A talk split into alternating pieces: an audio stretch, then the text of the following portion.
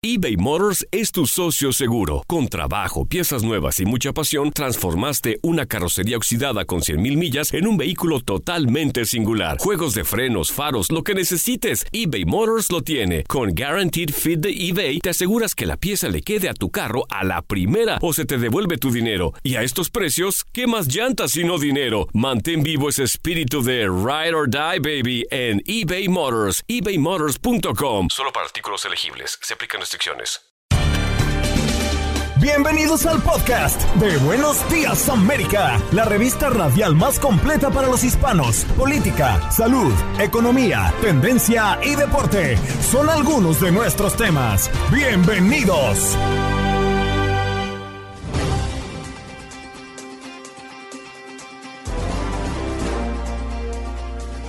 Hoy en Buenos Días América conversamos con Daisy Ríos, reportera de Univisión 45 Houston, a propósito de las ocho muertes y decenas de heridos en el Festival de Música en Texas el pasado viernes.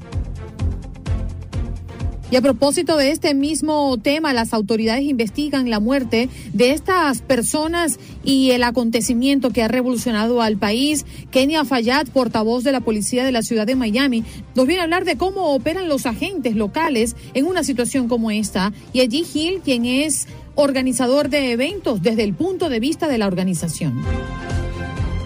Hoy tuvimos un debate al aire. Biden celebra la aprobación de la ley de infraestructuras y la firmará pronto. Para conversar de esto y debatir, Guadi Gaitán, analista republicano, y Mili Herrera, analista demócrata.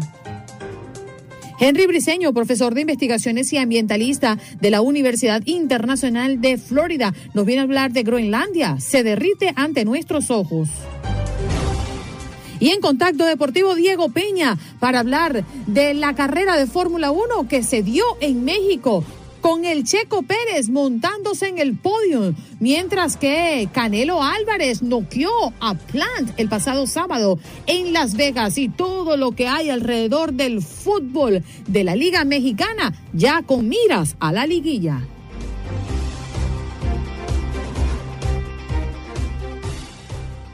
Bueno, vámonos a hablar de nuestro tema del día, darle un poco más de profundidad a lo que hemos conversado durante la mañana. Lamentablemente, ocho personas fallecidas y más de 300 personas heridas en una avalancha de gente en el Festival de Música Astro World que se efectuó en Houston, Texas, el pasado día viernes y se tenía una segunda parte, un segundo día, que obviamente se canceló el día sábado.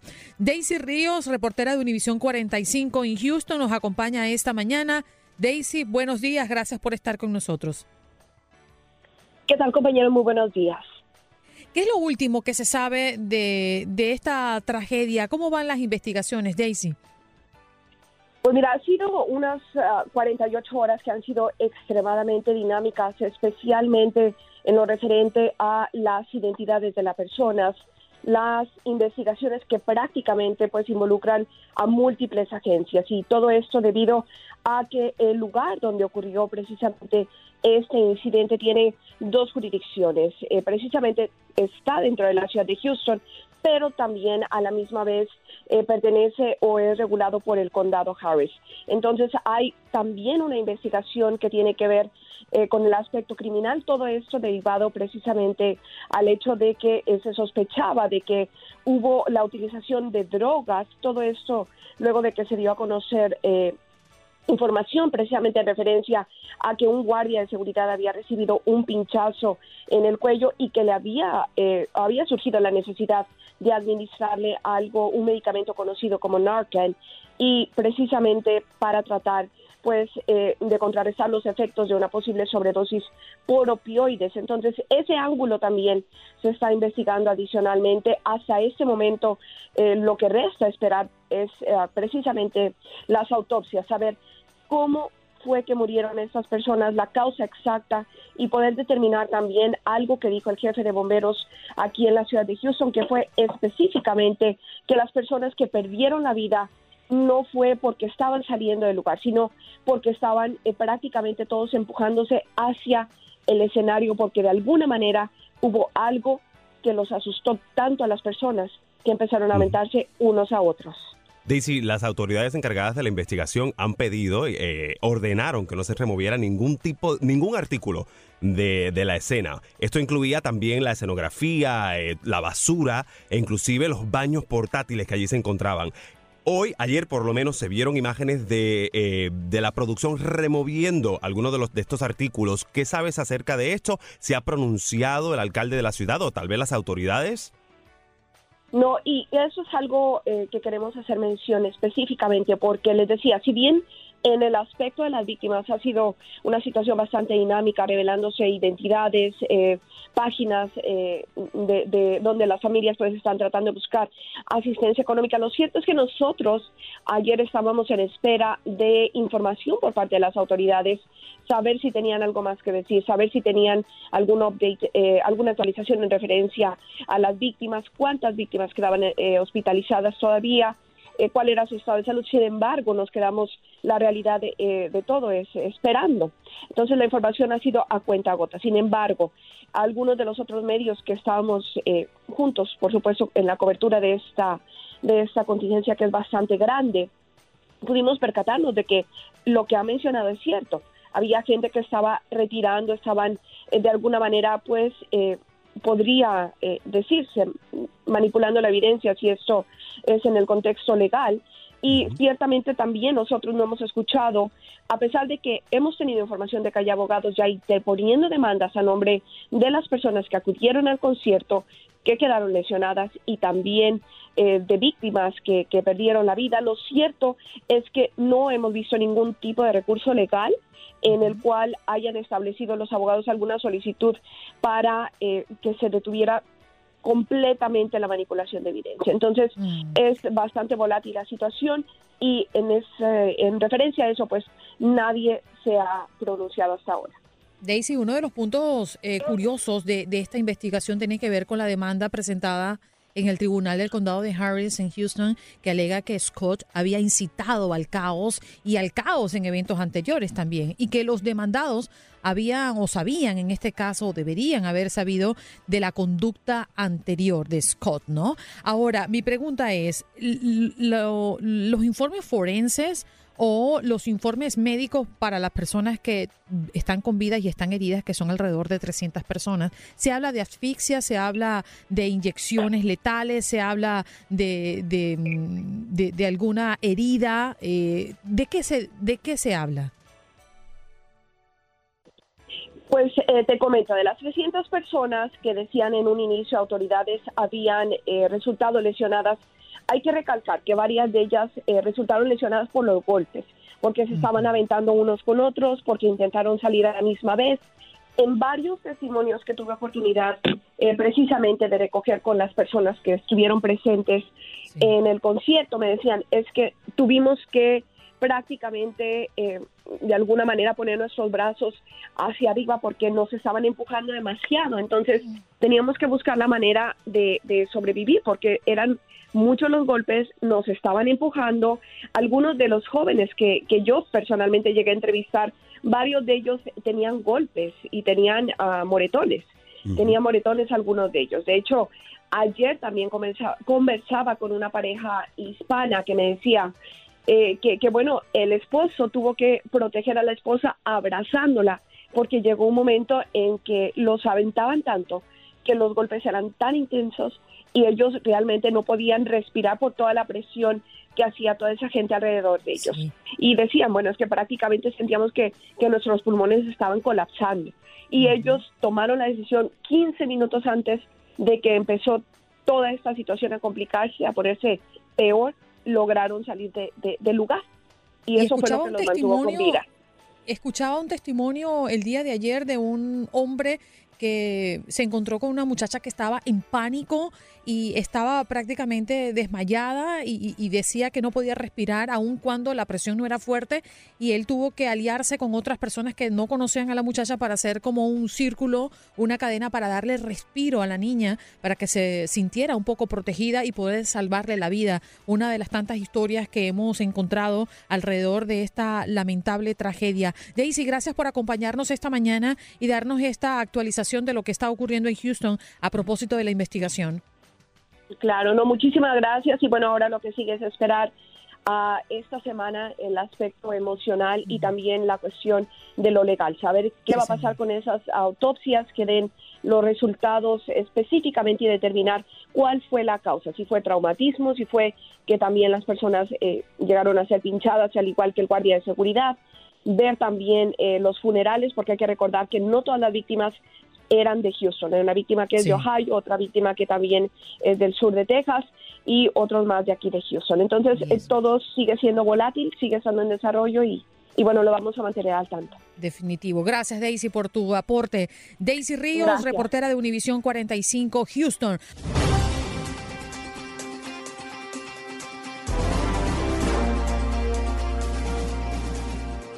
Bueno, vámonos de inmediato con lo que es eh, la noticia mm, que tenemos sobre la mesa, nuestra principal noticia, y vamos a darle profundidad.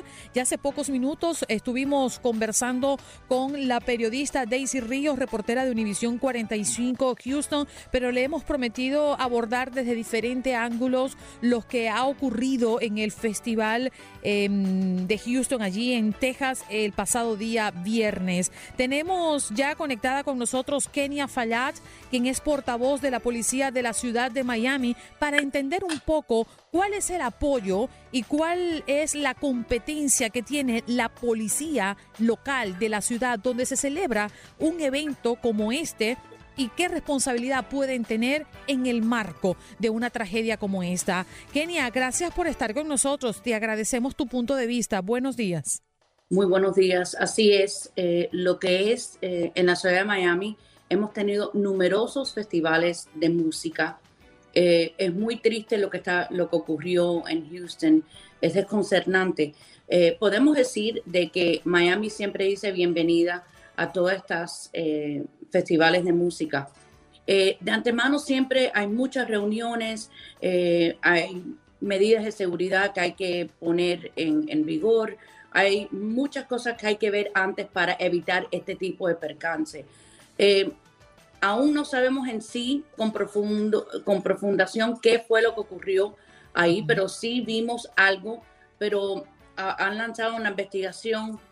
Es muy triste, pero sí, en un pasado eh, tuvimos un festival aquí en Miami donde ocurrieron varias cosas. Em, eh, tumbaron una cerca y a raíz de eso tuvimos que tomar diferentes medidas eh, de seguridad para evitar cualquier tipo de percance. Y hay que Fíjate cuál es mi duda, y yo creo que es la duda de muchas personas cuando buscamos responsables, ¿no? Eh, en el caso de la policía, ¿la policía hace presencia en estos eventos por solicitud del organizador del evento o es ley que la policía esté allí tantos efectivos por tanta cantidad de asistentes? Es decir, ¿cómo funciona esto? Mira, en lo que te puedo decir en lo que es la ciudad de Miami, que es una ciudad bastante grande. Em, ¿Me escuchan? Sí, perfectamente. Ok. Sí, entonces la ciudad de Miami, cuando vienen eventos así de, esta índole, no solo festivales de música, pero eh, e, eventos muy grandes, ellos tienen que, los organizadores tienen que reunirse con la policía, con los bomberos, para hacer, en medidas de seguridad, para ver si eh, tienen el protocolo adecuado, eh, tienen que acotejarse a lo que la ciudad de Miami em, tiene en vigor. Ellos, si no siguen esas reglas, no hay festival.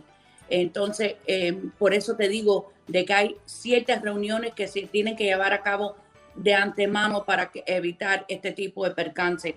No sabemos qué fue lo que ocurrió, pero sí em, año tras año cuando van pasando estos festivales, uno va aprendiendo, uno va aprendiendo para evitar cualquier tipo, pero vuelvo y te repito, sí, sí tuvimos, eh, nos, vemos, nos vimos obligados a reunirnos con los organizadores y poner para que no volvieran a tumbar las cercas o, los gates, los gates, los portones, los portones.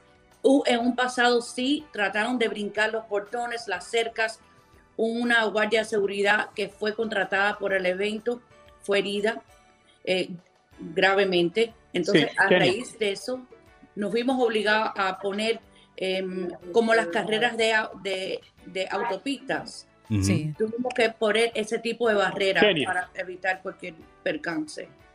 Sí, Kenia, buenos días. Le saluda Juan Carlos Aguiar. Perdóneme que le interrumpa, pero es que todas esas cosas es fácil preverlas y planearlas. Eh, organizar un concierto conlleva todos estos protocolos. Sin embargo, lo que es casi imposible prevenir es la reacción del público, que fue lo que sucedió en este momento cuando Travis Scott sale a la tarima y ahí es cuando el concierto se sale de las manos.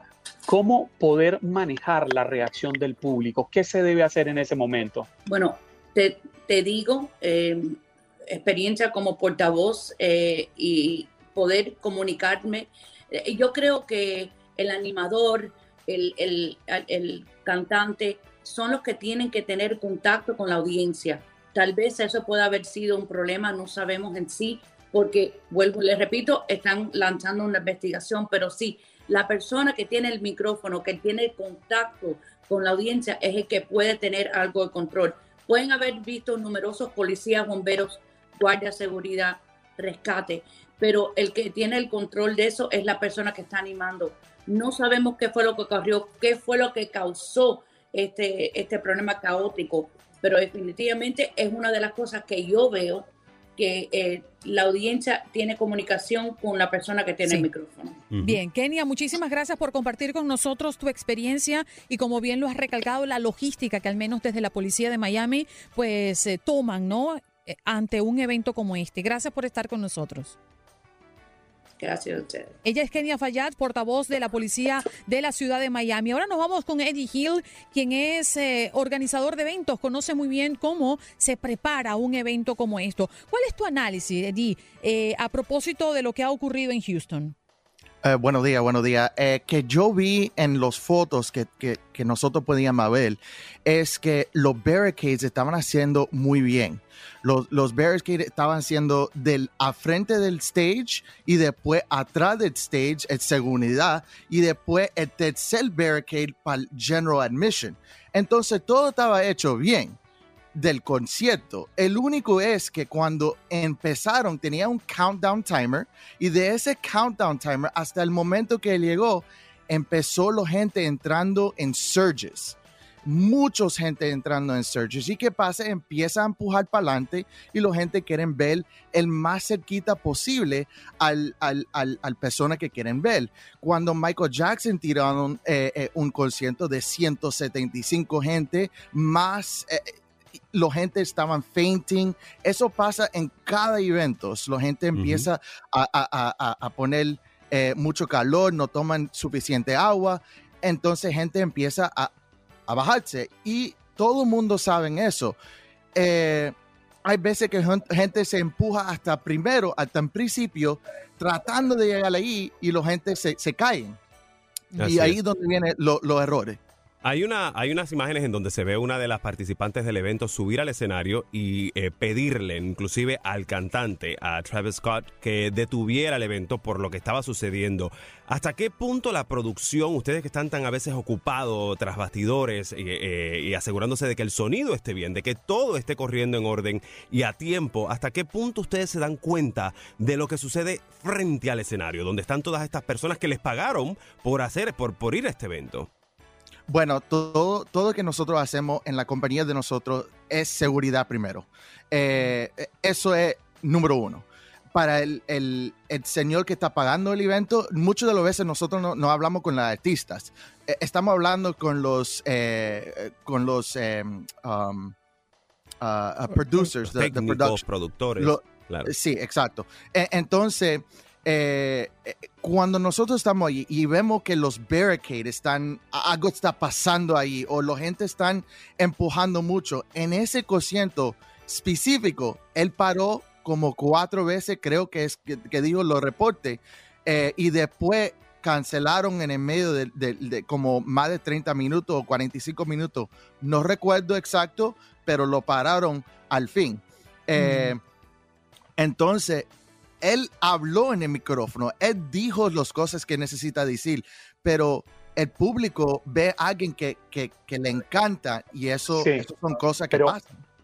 Eddie, yo quisiera preguntarle, usted que ha tenido la oportunidad de estar arriba en la, en la tarima, desde allá, el artista puede darse cuenta realmente de lo que está sucediendo, porque yo trato también de entenderlos a ellos. Ellos están viendo la euforia del momento. ¿Cómo diferenciar que hay un momento caótico, aquí hay un momento de festejo frente a lo que podría ser una tragedia? Además, los reflectores que te pueden cegar, porque no, no, no tienes total lucidez. Exacto. Eh, eh, si, si usted estaba arriba de un escenario, tú ves que hay luces que están de a frente en 45 grados eh, tirándote a la cara para cogerte en cámara. Y esos son luces blancos. Y muchas de las veces es bien difícil para ver todo mundo. Realmente tú puedes ver la gente a frente y ahí es donde van muchos de los problemas. Pero esto pasó atrás que ellos me dijeron que esto pasó muchos más atrás y en el medio.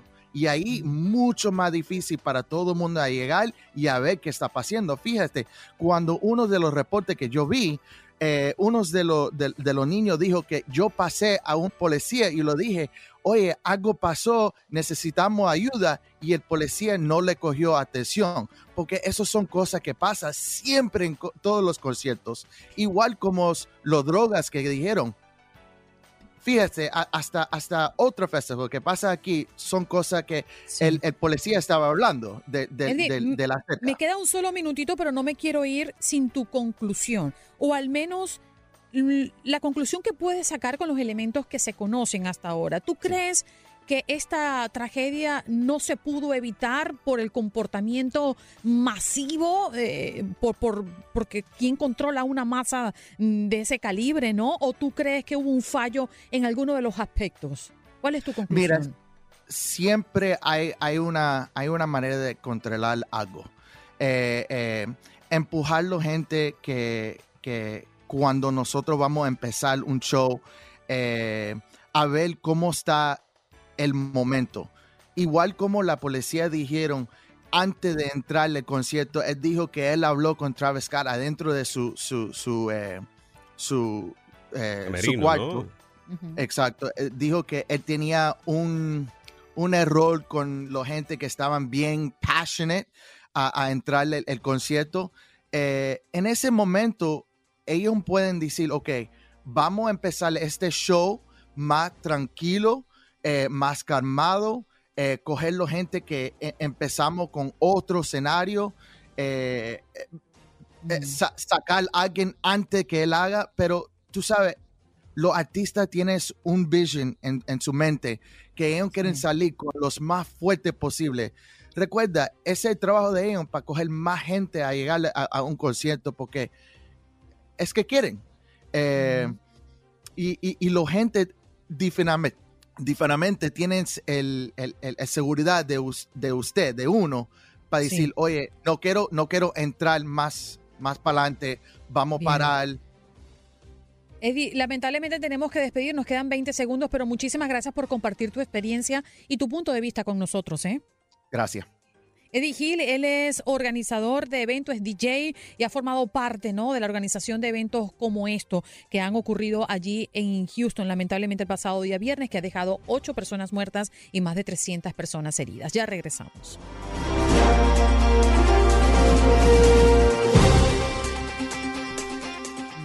Vámonos de inmediato con lo que ha sido también noticia durante este fin de semana y hoy tenemos un, debate, ¿no? Una especie de debate en la mañana del día de hoy con Guadi Gaitán, quien es analista republicano, y Mili Herrera, analista demócrata. A propósito de la Cámara de Representantes que aprobó un paquete de proyectos de infraestructura por un billón de dólares después de que los demócratas zanjaron un, un estancamiento, ¿no? De meses entre los progresistas y los moderadores, una victoria que el presidente Joe Biden y su partido pues querían, ansiaban anunciar. Esto ha ocurrido durante este fin de semana. Muy buenos días, Wadi y Mili, ¿cómo se encuentran?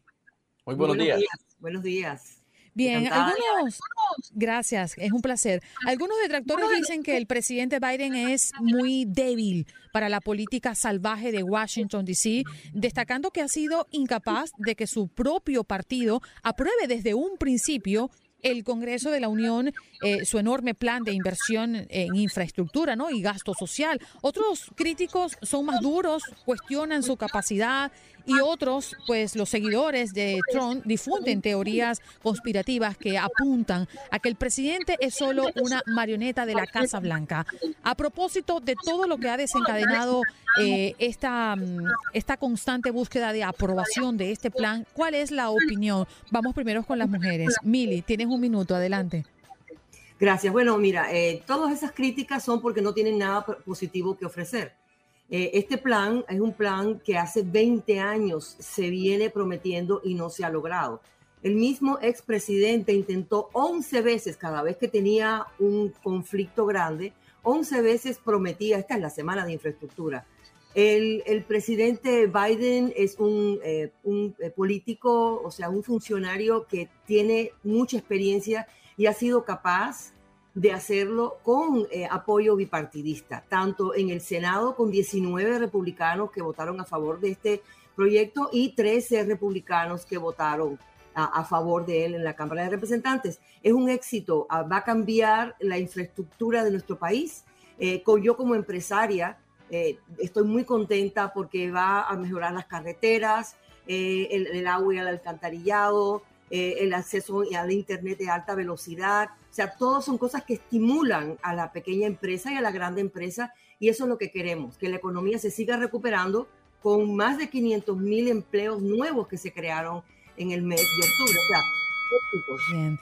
Gracias, Mili, por tu opinión. Vamos contigo, Wadi, te escuchamos. Sí, yo creo que se tiene que reconocer que los demócratas, ahora que tienen, por decir, el poder en todas las distintas ramas eh, del Congreso, la Casa Blanca, obviamente, están en una posición eh, difícil. Sabemos que en la Cámara Baja, a donde estuvo estancado por mucho tiempo este plan, hay un grupo progresista a, la extrema eh, más izquierda, por decir, eh, del partido, cuales muchos de ellos no votaron en favor aún de este plan, si no hubieran sido por los 13 republicanos que se unieron a los demócratas. La realidad es que ahora que ellos tienen el poder, tienen que debatir más fuertemente con las políticas internas de su propio partido. Sabemos que la representante de Nueva York, Ocasio eh, AOC, eh, por sus siglas, eh, tiene bastante poder en el sentido que ella tiene una voz que se escucha dentro de ese partido. Y sabemos que Nancy Pelosi, Speaker, también con mucho poder, se vio en una batalla, aunque al final del día pasó este plan que vimos ya que va a dar fondos para las carreteras y distintas cosas. Fue una batalla muy difícil para ellos. Gracias, Guadi. Adelante, Juan Carlos. Sí, Mili, Mili y Guadi, yo quería preguntarles por qué es tan difícil en el Congreso ponerse de acuerdo. Esto no es un problema de demócratas ni de republicanos, es un problema de sacar el país hacia adelante, independiente de quién ocupe la Casa Blanca. Supongamos que estuviera Donald Trump, él decía algo que era claro, hacer a Estados Unidos grande una vez más. Ese podría ser el eslogan de cualquier presidente y debería ser el eslogan de todos quienes vivimos en este país, independiente de la bandera. ¿Por qué no se ponen de acuerdo? No es que no nos pongamos de acuerdo, sino el, proceso para hacer leyes es muy bien complicado. Eh, un político hace muchos años lo describió como es como hacer salchicha. A nadie le gusta ver cómo se hace, porque la verdad que es un proceso muy bonito, pero al final de cuentas nos gusta comer salchichas. Entonces, eh, cada político tiene una constitución, unos constituyentes y tiene que responder a esos constituyentes. Eh, lo que nosotros queremos es no hacer lemas, no hacer lemas como hacen los republicanos. Nosotros somos los que hacemos el trabajo, los demócratas dentro de nuestro partido, que es muy variado, que tenemos una gama de, diferentes esto, posiciones políticas. Al final de cuentas, lo que nos interesa es hacer las leyes para proteger a, a, los contribuyentes. O sea, ese dinero es dinero nuestro. No es dinero de los republicanos, ni de los demócratas, ni del presidente, ni del expresidente. Es dinero de nosotros y necesitábamos urgentemente arreglar esas carreteras.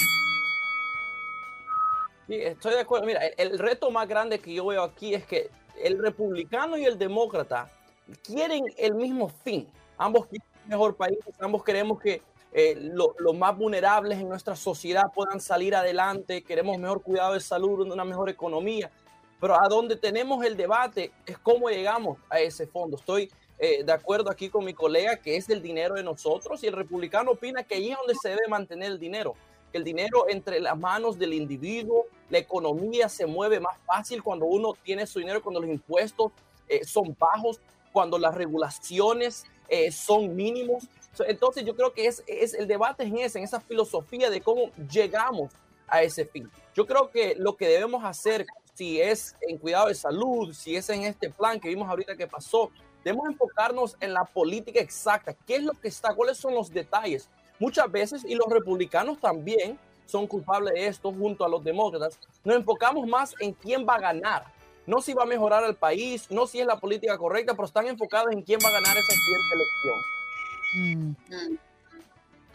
Gracias, Wadi, y gracias, Mili. Eh, mi siguiente pregunta tiene que ver en líneas generales. Si hablan de que esta ha sido la máxima victoria de Biden en el Capitolio, ¿cuál es esa gran deuda que tiene todavía el presidente actual y su gestión de cara a las personas que lo apoyaron y que votaron por él? Comenzamos ahora contigo, Wadi. Adelante.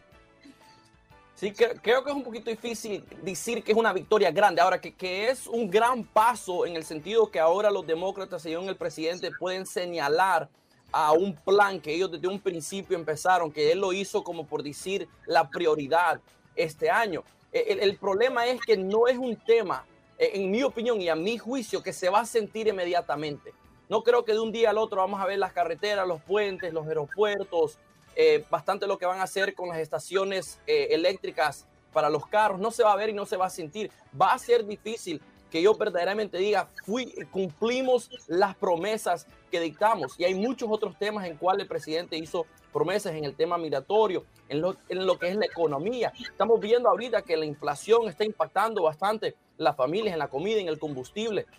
Yo creo que el presidente y su partido tienen mucho más trabajo si ellos verdaderamente quieren mantener control de la Cámara Baja y del Senado, del cual yo opino, los republicanos van a tener una victoria en el 2022 y van a tomar esas mayorías. Mili, ¿tienes clara la pregunta? Sí, sí, tengo clara la pregunta. Mira, lo, lo, importante no es a quién beneficia, lo importante otra vez, o sea, los demócratas somos los que cumplimos, los republicanos hablan muy bonito y no cumplen. Eh, maga, todo lo que tú quieras, pero ¿qué hicieron en cuatro años? Absolutamente nada dejaron el gobierno sin funcionarios, no, o sea, hubo una fuga de personas con conocimiento que se fueron del gobierno federal, eh, no, no cumplieron sus promesas. Eh, la promesa nuestra ha sido de ayudar a la clase media. Yo como empresaria, yo ayudo a empresarios pequeños, eh, dueños minoritarios y mujeres. Esos se van a beneficiar con los contratos. Por supuesto que las carreteras no se van a construir de un día para otro, pero sí va a bajar dinero para contratos para las pequeñas empresas, para que podamos trabajar para hacer realidad ese proyecto de ley. Eh, y sinceramente yo creo que el, verlo desde el punto de vista que es un triunfo para Biden, no, es un triunfo para el pueblo, es un triunfo para la economía, es un triunfo para este país que vamos a ver mejoras que van a cambiar la sociedad por, muchas décadas que viene con todos los proyectos que nosotros tenemos que los vamos a hacer cumplir. O sea, eh, esa es la realidad. Muy probablemente todo esto que ha sido aprobado en este presupuesto billonario no va a ser cumplido en los próximos tres años, se necesitará más tiempo. Y hay políticas de gobierno y hay políticas de Estado. Las de gobierno las impulsan los presidentes, pero las de Estado deben ser impulsadas por la nación. ¿Seremos capaces como país de concretar todo lo que está escrito en el papel y materializar el Estados Unidos del siglo XXI? Yo creo que sí, yo creo que somos capaces de hacerlo porque lo hemos hecho en el pasado. ¿Quién aprobó el Seguro Social? Los demócratas. Fue una batalla de cuatro años. ¿Quién aprobó el Medicare? Los demócratas. Fue una batalla de tres años. Eh, ¿Quién aprobó el, el, cuidado de salud? Fue una batalla de año y medio. Los demócratas. ¿Quién ha impulsado la infraestructura? Los demócratas. ¿Y quién lo va a pagar? Mira, parte de esa ley son las personas que no pagan lo que deben de pagar. Vamos a cambiar las, las leyes tributarias para que esas personas que están, que están haciendo fraude o que están mintiendo, que no lo hagan y que paguen. Toda persona que gana más de 400 mil dólares al año en adelante va a tener que, que, pagar lo que es justo, lo que es justo. Y eso, y eso es lo que nosotros queremos. La inflación, la inflación es a causa del coronavirus. ¿Por qué? Porque los medios de distribución a nivel eh, internacional se interrumpieron y ahora tenemos con esta ley, vamos a comprar, let's make America, o sea, vamos a comprar todo lo que se hace en los Estados Unidos, vamos a dar incentivos para que esas empresas puedan hacerlo. Mira, yo, tengo una perspectiva positiva en este tema. Eh, algo que le quiero dar crédito a los demócratas es que ellos de un principio empezaron y incluyeron a varios republicanos. Por eso miramos que en el Senado 19 republicanos votaron en favor de este plan. Ellos estuvieron en la mesa negociando, estuvieron en la mesa asegurándose que hubieran ciertas medidas que ellos opinan serían de beneficio.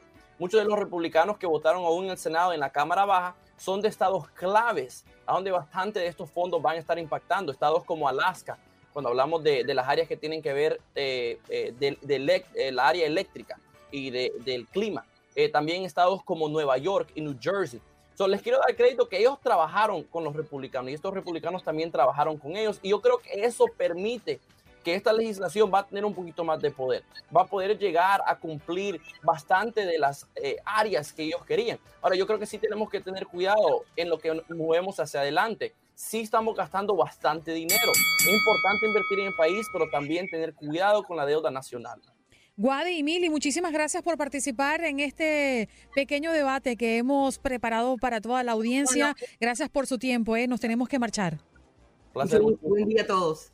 Un abrazo. Allí escuchaban a Guadi Gaitán, analista republicano, y Mili Herrera, analista demócrata, a propósito de que Biden celebra la aprobación de la ley de infraestructuras y la firmará muy pronto. Hacemos pausa al regreso con los titulares, qué está pasando en este país y qué está pasando en su ciudad. Y además estaremos abordando otros temas sobre la mesa, como pues un invitado, Henry Briseño, profesor de investigación y ambientalista de la Universidad Internacional de la Florida, Groenlandia, se derrite ante nuestros ojos. Ya regresamos. Estás escuchando el podcast de Buenos Días América, la revista radial más completa para los hispanos. Escúchanos en las diferentes plataformas: Euforia, Spotify, TuneIn y iHeartRadio. Tu DN Radio. Vivimos tu pasión. When you buy a new house, You might say, Shut the front door! Winning! No, seriously, shut the front door. We own this house now.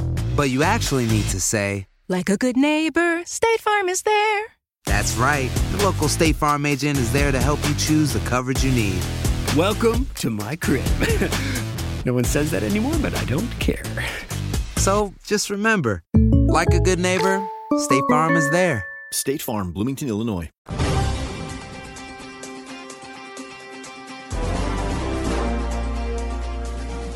Bien, vámonos de inmediato con nuestro próximo invitado. Él es Henry Briseño, profesor de investigaciones y ambientalista de la Universidad Internacional de la Florida. Profesor, muchísimas gracias por compartir esta mañana con nuestra audiencia. Eh, gracias por la invitación. Muy buenos días. Buenos días, Groenlandia se derrite ante nuestros ojos y el nivel del mar aumentará considerablemente. Yo creo que la pregunta de rigor y de entrada es contextualizar por qué se está derritiendo Groenlandia y cuáles son las consecuencias de impacto directo a la humanidad con esta acción, eh, profesor? La razón es muy sencilla. Nosotros, los humanos, el consumo de combustibles fósiles y las actividades industriales, deforestación, etcétera, contribuye con el 75% del calentamiento global. Groenlandia se está fundiendo más rápidamente debido al calentamiento global. La, atmósfera se está calentando y se están calentando los océanos. Eh, esa es la razón fundamental de la fusión de Groenlandia, nosotros. ¿Y el impacto que puede tener para nosotros, profesor? Bueno, la, contribución de Groenlandia a la, de la, fusión del hielo de Groenlandia al aumento del nivel del mar eh, no, es tan, no es tan grande. Pues, si se fundiera toda Groenlandia, sí, por seguro, subiría más de 20 pies, como 7 metros el nivel del mar. es una barbaridad, eso va a ocurrir en los próximos tiempos. Nosotros no vamos a ver eso. Pero lo que sí ocurre es que eh, el, océano se está calentando y se está hinchando, se, expande el océano debido a que está más caliente y eso sí contribuye con más para, para el aumento del nivel del mar.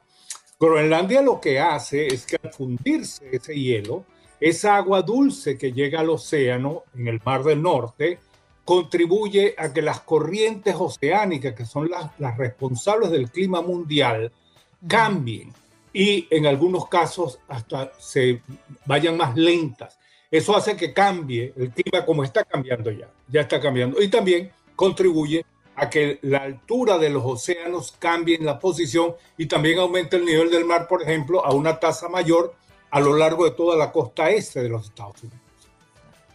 Henry, ¿qué tanto puede impactar a la vida marítima el cambio de la salinidad del agua que podría verse con este derretimiento de, Groenlandia? Sí, en, toda la parte ya está ocurriendo, ya en la parte, en el Mar del Norte ya está ocurriendo, de alrededor de Groenlandia está ocurriendo que hay cambios en cuando, por ejemplo, el plancton se desarrolla, cuando hay los blooms de plancton, que, que son los que final de cuentas alimentan a la vida, a, la vida marina en esa zona al norte. Pero también cambia a, a nivel de todo el mar, de todo el océano, perdón, este, cambia la circulación de las corrientes y eso cambia las épocas cuando los peces o las aves saben que tienen que migrar a un determinado sitio porque están las temperaturas a un determinado nivel que les garantiza el suministro de alimento. Estas cosas cambian y de buenas a primeras podemos tener extinción de diferentes especies debido a estos cambios que no están dentro de su programa uh, uh, genético. Bueno, Sí, adelante. Discúlpeme, profesor, eh, hubo una, un estudio que realizó la Universidad de Londres que arrojó que este, este, esto de, cuando se derrite Groenlandia o si se llegase a derretir, esto pudiese, pudiese cubrir alrededor de lo que es lo que el, el, ¿no? el territorio del Reino Unido e inclusive eh, a toda la ciudad de Nueva York con alrededor de 4.500 metros. Esto es lo que arroja este, este análisis. y aquí en la Florida precisamente estamos viendo un, un aumento en los niveles del mar en nuestras costas. ¿Cómo se proyectaría a futuro si esto, obviamente no en los próximos 10 años, pero por lo menos en 15, 20, 30, 40 años, ¿cómo se proyectaría el cambio de los niveles del mar eh, en referencia al derretimiento de Groenlandia? Le repito, si nosotros fuésemos a fundir la totalidad de Groenlandia, Groenlandia son cerca de 650 mil millas cuadradas. Eh, y eso está en una capa de hielo de varios miles de metros. Si eso se llegase a fundir, ¿verdad? Nosotros pudiéramos cubrir la ciudad de Nueva York con una columna de agua de 14.700 pies. Eso es como, como 5 kilómetros de altura. Es una idea, ¿no? Pero eh, eso no va a ocurrir, no va a ocurrir en los próximos 100 años tampoco. Eso no, creo que, que, vaya de esa manera. Y la, la contribución actual de Groenlandia al aumento del nivel del mar para finales de este siglo va a estar en el orden de los varios centímetros. Ah, suponte 9 centímetros, 10 centímetros, algo así, eh, con estimados intermedios. Eso mm, aparentemente mucha gente dice que es poquito, eso es bastante, eso es bastante para cambiar toda la geomorfología de las costas y la circulación de las aguas. Pero eso es nada más una parte de la contribución, porque la contribución no es nada más en, en, en la cantidad de agua dulce que llega al océano y nos a la bañera, que es el océano, sino que también produce otros cambios en circulación otros cambios en calentamiento del, del, mar que hacen que también se expanda más y al final de cuentas vamos a tener 6, 7, 10 pies de aumento del nivel del mar para finales de este siglo si seguimos así. Profesor, eh, ¿hay también grandes cantidades de mercurio en los glaciares eh, de Groenlandia específicamente? ¿Este hallazgo es inesperado? No, no. La revolución industrial trae consigo una cantidad de actividades industriales, eh, redundancia, que, en las cuales está envuelto el mercurio. El mercurio va a la atmósfera y luego con las gotas de lluvia las de nieve baja, cae, circula en el hielo. Y entonces hay, eh, de acuerdo a cómo ha circulado el aire o la atmósfera, a lo largo del tiempo y de dónde están las fuentes principales de, su, de, contribución de mercurio a la atmósfera, puede cambiar y vamos a tener como estratificación del hielo en diferentes concentraciones de, mercurio. Pero no solo mercurio, cualquier otra cantidad de compuestos, hidrocarburos, etcétera, uh, el carbón de, de las quemas, todo eso se va acumulando. Y en este momento, en muchos casos, todas estas quemas que hay a nivel mundial en Siberia, las que tenemos aquí en los Estados Unidos, enormes, ese, ese humo, que no, no es nada más humo, son partículas, se acumulan sobre el hielo en las zonas polares y en Groenlandia y contribuye a que el hielo se derrita más rápido porque se pone más oscuro la superficie del hielo y no refleja tanto la luz, por lo tanto absorbe más radiación solar y se calienta más, se funde más. O sea, todo es un proceso. Todas nuestras actividades están contribuyendo en todas las dimensiones a que se nos caliente más el planeta y que nos suba el nivel del mar, que acabemos con una cantidad de, de ecosistemas, con especies y que lógicamente afectemos nuestra vida porque hay más tormentas, las tormentas son mayores, son más energéticas hoy día, son más, los cambios son más radicales, vamos de sequías extremas a inundaciones extremas. Eso es lo que estamos viendo y lo venimos diciendo desde hace años. Y, sí, yo quiero preguntarle, porque hay, hay grupos de científicos que aseguran que el fenómeno de derretirse estos polos, tanto el norte del sur, no solo Groenlandia, sino los Andes del sur, la Antártida, el Cáucaso, está generando una afectación en el eje de la Tierra. Exactamente qué significa esto para quienes no dominamos la terminología y cómo nos puede impactar. Bueno, sí hay, eh, el, planeta todo eh, tiene una distribución de las masas, o sea, de, las, las, cordilleras de montaña, los océanos y lo que está encima de esas montañas que, es el hielo. Todos esos pesos crean un balance para que la Tierra gire de una manera muy sincrónica y muy definida por esa, esa distribución de masa. Al cambiar eso, puede variar. No creo que nos va a afectar significativamente en que vaya a hacer un wobble, vaya, la Tierra vaya a hacer algún cambio significativo, pero sí hay pequeños cambios en, en el eje de inclinación de la Tierra, quizás este, puede que haya algunos cambios en la velocidad con que la Tierra gira, pero, pero no creo que son de, de inmediato, de inmediato daño a, la humanidad o a la, a la naturaleza en general. Profesor, muchísimas gracias por estar esta mañana con nosotros. Uh, un placer estar con ustedes y gracias por su trabajo. No, gracias a usted por explicarnos algo que no lo tenemos a simple vista, ¿no? El por qué ocurren las cosas. Es como usted dice, todo lleva a algo, ¿no? Y las consecuencias las podemos estar viendo en los años futuros. Él es Henry Briseño, profesor de investigaciones y ambientalista de la Universidad Internacional de la Florida para hablar de Groenlandia que se derrite ante nuestros ojos. Como dicen los grandes, la liga se gana partido a partido. Partido a partido. En Buenos Días América, Contacto Deportivo.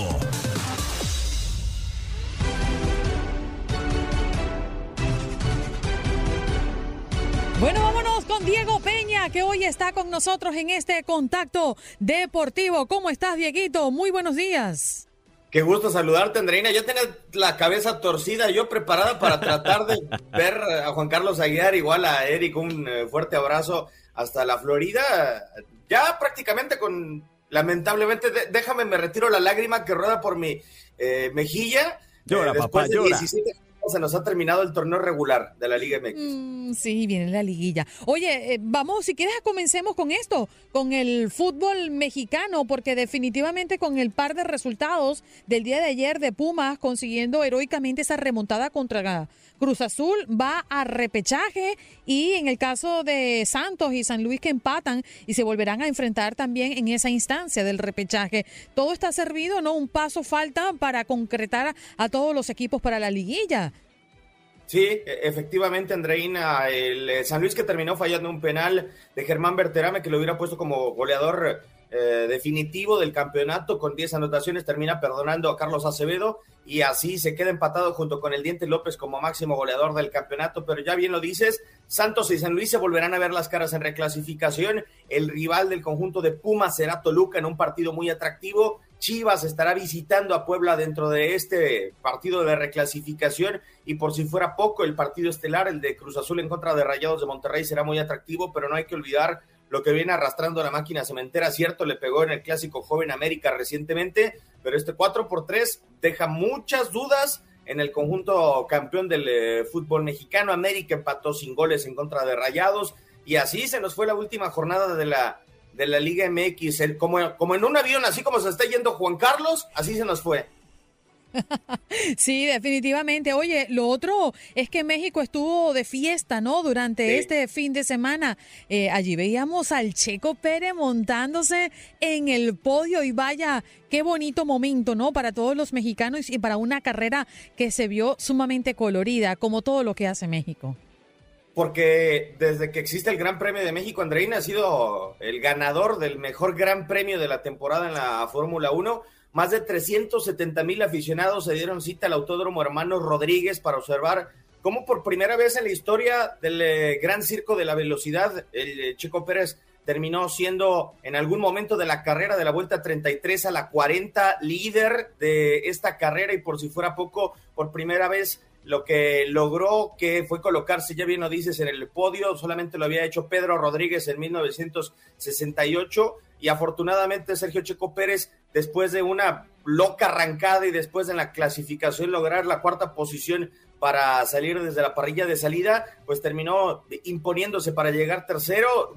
Se tuvo mucho la ilusión de que pudiera rebasar a Lewis Hamilton y que Red Bull pudiera ser el 1-2. Por momentos estuvo a menos de un segundo del piloto británico ya en las últimas 10 vueltas, pero no fue suficiente para superar al eh, conductor de Mercedes y así Verstappen queda en primero que le eh, terminó rebasando en la arrancada a Valtteri Bottas que terminó solamente con la vuelta rápida para que en el campeonato de constructores eh, Mercedes esté en la cima y Verstappen se llevó el primer puesto para Hamilton el segundo y el tercero Checo Pérez. Sí, señor. Oye, Diego, y mm, ah. vi muchas personas viajando desde los Estados Unidos a esta carrera y estamos muy ansiosos porque el próximo año estaremos eh, disfrutando en la ciudad de Miami del Gran Premio eh, de, Fórmula 1 y parece que ya no hay boletos, ya no hay manera de, de ingresar, imagínate tú. No, bueno, es que es una fiesta total, Andreina, realmente. Y a ver, a mí lo que me llama mucho la atención es que Estados Unidos ni siquiera tiene corredor en la Fórmula 1, eh, pero a final de cuentas tendrá dos grandes premios, ¿no? Así como en el calendario, antes del de México está el de Austin, ahora también tendrá el de la Florida, ya bien tú lo mencionas, Andreines, raro, haciendo memoria, no recuerdo si un país tiene dos grandes premios, pero Estados Unidos con la infraestructura que guarda, eh, le da para eso y para mucho más. Así como a Juan Carlos ¿Sabe? trabajar cada fin de semana. Sabe, Diego, que yo le quería preguntar eso porque yo quedé con la duda alrededor de un comentario que hizo Andreina la semana pasada. No hay un país que tenga dos, dos premios de Fórmula 1. ¿Es porque existe una prohibición o porque contemplan el tema de infraestructura, de capacidad, de ingresos de quienes van? No, sí, sí se contempla temas de infraestructura y demás. No hay una prohibición como tal, eh, Juan Carlos. Y la verdad es que será un destino muy paradisiaco, ¿no? Ha, habido eh, en los últimos años destinos importantes, el regreso del eh, Gran Premio de Países Bajos, el intento por tener el Gran Premio de Vietnam, que no es poca cosa. se intentó en algún momento, se planeó tener el Gran Premio de Las Vegas, pero ahora da para el de la Florida y será muy interesante, ¿no? La verdad, no sé si se pueda contar con un circuito urbano, no sé cuál sea el plan. A final de cuentas, todo parece indicar que será circuito cerrado, así como el Autódromo Hermano Rodríguez, pero la verdad es que será muy interesante, será muy grande. Lo cierto, lo cierto es que está impagable. Un amigo estuvo averiguando y las boletas están en 800 dólares. Bueno, acá el boleto más caro en el Gran Premio de México, en dólares no recuerdo realmente la, la conversión, pero para paddocks, que es la zona más cara, eh, ronda los 20 mil pesos. Es decir, si mal no estoy, los mil dólares. Mil dólares. Mil dólares, pero yo le estoy diciendo que 800 dólares la más barata. Puf. Sí, una locura. Oye, cerremos con Canelo, porque Canelo eh, mandó a su segundo contrincante al hospital y fue plan. Oye, es que Canelo le tenía unas ganas al pobre hombre. Sí, eh, totalmente de acuerdo, Andreina. En las boletas ya lo daban como ganador antes del eh, onceavo round, en donde mandó a dormir, en donde arrulló con eh, ese golpe a la mandíbula Saúl Canelo Álvarez a Cale Plant y que le terminó rompiendo el invicto. Ah, hay que recordar además, Andreina, que Canelo es desde 2007 que lo permite, o desde 1988, no hay una fecha definida como tal, el sexto boxeador que logra unificar los eh, cuatro grandes premios, es decir, la Asociación Mundial de Boxeo, la Federación Internacional de Boxeo, el Congreso Mundial de Boxeo y la Organización Mundial de Boxeo por el peso mediano en el caso de Saúl eh, Canelo Álvarez. Era lo que se jugaba y, lo que terminó logrando en contra de Caleb Plant, pero cierto, le conectó realmente un impacto muy, muy duro a Caleb Plant que lo mandó a dormir al onceavo round, incluso hasta el hospital, ya bien tú me lo, lo mencionas. Sí, señor. Bueno, tenemos varios temas que abordar en el próximo contacto deportivo, los resultados del fútbol internacional y Xavi Hernández, ¿no? Que ha sido la sensación desde el viernes cuando oficialmente se ha nombrado como el entrenador del Barcelona y también el récord de guantes de oro para Cardinals, que también, pues, tras finalizada temporada de la MLB, pues se conocen poco a poco los premios. Ya conversaremos. Diego, gracias. Les mando un fuerte abrazo y que tenga buen viaje si ya no lo veo a Juan Carlos. Sí, señor. Querido Diego Peña, hoy estábamos hablando en el corte, Diego, de esos lugares emblemáticos donde se presentan los mejores artistas en nuestros países. Ya Eddie Cuesta lo hablaba de Puerto Rico, yo hablaba de Venezuela. ¿Y cuál es ese sitio en México donde dices ahí se presenta la crema innata? ¿Cuál es ese sitio? Lo que sucede es que Ciudad de México, al ser la ciudad más grande del mundo, tiene un sinfín de escenarios para diferentes propósitos, ¿no? Por ejemplo, un evento elegante de máxima jerarquía y además de mucha etiqueta puede llevarse en el Teatro de Bellas Artes. Acá en la ciudad de Guadalajara, Jalisco, está el Teatro de Gollado, que también tiene muchísima elegancia, pero para artistas internacionales de gran recorrido, es decir, no sé, en su momento Michael Jackson o cosas por el estilo, está el Foro Sol o la Arena Ciudad de México, en eh, la Ciudad de México, acá en Guadalajara tenemos el Auditorio Telmex, en, eh, en Monterrey está la Macroplaza, que la verdad es donde se desarrollan muchísimos eventos. la verdad es que México está lleno de eh, escenarios muy importantes para realizar cualquier clase de evento. Ya vemos, te gusta, le gusta el mexicano el bochinche, ¿no? Andar todo el tiempo en fiesta. Tienen bastantes estadios y bastantes sitios para eventos. Oye, Dieguito, vamos a ponerle el ojo a Xavi Hernández. ¿Tú qué crees de su llegada? ¿Qué crees que pueda funcionar eh, el plan que tenga Xavi? Obviamente esta temporada está difícil para la liga. Sí, está difícil para todos. Yo creo que el logro más importante que puede tener el Barcelona es quedar dentro de los primeros cuatro y poder jugar la, la, próxima Champions League. Yo no lo veo en octavos de final de esta Champions League. No lo veo ganando la Liga de España. No sé si por ahí pueda conquistar la Copa del Rey de, de nuevo. Pero a final de cuentas ese es el logro más importante. Lo que ha ganado la directiva del Fútbol Club Barcelona con Xavi Hernández, encabezada por Joan Laporte, es tener paciencia, porque es el entrenador que quería la afición, es el entrenador que quería el, el medio catalán. Entonces así no habrá rechazo, habrá paciencia, habrá tranquilidad y habrá tiempo sobre todo para que Xavi Hernández pueda tener eh, sus momentos. No, eso sí, ha mencionado en su conferencia de prensa que se acaba de concluir hace un par de minutos, máxima exigencia, orden y además eh, ha recalcado no habrá mano dura, las exigencias están ahí y las conocen y lo que me llamó muchísimo la atención, la intención de rescatar a Usman Dembélé, a quien declaró y señaló puede llegar a ser el mejor jugador del mundo si está en, su punto, un futbolista que está lesionado y que ha pasado mucho tiempo en la enfermería desde que llegó al conjunto catalán. Mm, también debemos hablar del béisbol de las grandes ligas y aunque ya ha finalizado la temporada comenzamos a ver los premios, ¿no? Y Cardenales de San Luis logra récord de cinco guantes de oro en esta temporada. Sí, a ver, eh, para toda la gente que nos sintoniza, el guante de oro se le termina entregando las posiciones defensivas. En la Liga Nacional destaca con ganar cinco, es decir, eh, su primera base Paul Goldsmith, el segunda base Tommy Edman, el tercera base Nolan Arenado, que lo consigue por novena ocasión. También aparece Harrison Bader, quien es el eh, jardinero central, Tyler O'Neill, que es el jardinero izquierdo. Lo que me llamó muchísimo la atención, Andreina, no sé si fue lo defensivo, que estuvo muy mal durante la temporada para las dos organizaciones que estuvieron en la Serie Mundial, pero en caso de Atlanta Braves solamente consigue Max Fried el eh, guante de oro, quien fue el lanzador que estuvo en el último juego, en el sexto de la Serie Mundial, y por parte de Houston Astros, el jardinero de la organización de Texas, el caso del cubano Julieski Gurriel fue quien conquista su, su guante de oro, pero fueron los únicos dos de las respectivas organizaciones que estuvieron en la pasada Serie Mundial. Mm, definitivo. Gracias, Dieguito, por conectar con nosotros esta mañana. Los horarios un poco locos, pero por aquí dice que tú estás bien light, dice José Antonio. bien light, sí está. Un gustazo y ojalá que sí pudiéramos estar bien light. Gracias, Diego. Diego Peña con nosotros en este contacto deportivo. Un placer siempre tenerte, Dieguito.